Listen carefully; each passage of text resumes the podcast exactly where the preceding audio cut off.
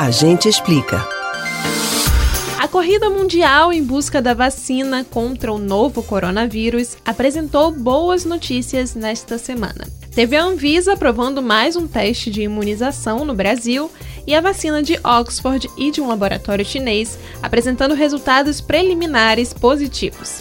Hoje, o mundo tem 166 candidatas à vacina contra a Covid em desenvolvimento. 24 delas já estão sendo testadas em humanos e 5 estão agora na última fase. Você sabe o que falta para que uma dessas se torne de fato a vacina contra o novo coronavírus? De onde elas são? E quais delas estão sendo testadas aqui no Brasil? Muita atenção que a gente explica. Segundo a Agência de Saúde da ONU, de todas as vacinas em desenvolvimento, cinco já estão na terceira e última fase de estudo. Agora, as vacinas serão testadas em um número maior de participantes. Dependendo dos resultados desta etapa, ficará esclarecido se a vacina poderá ou não ser licenciada e liberada para comercialização.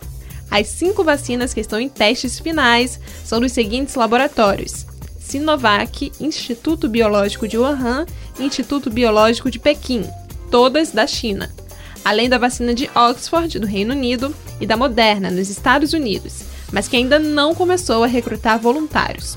A vacina de Oxford já está na terceira fase e na etapa final dos testes em humanos.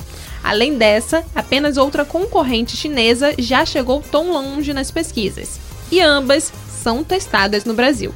Você pode ouvir novamente o conteúdo do Agente Explica no site da Rádio Jornal ou nos principais aplicativos de podcast: Spotify, Google e Apple Podcasts. Beatriz Albuquerque para o Rádio Livre.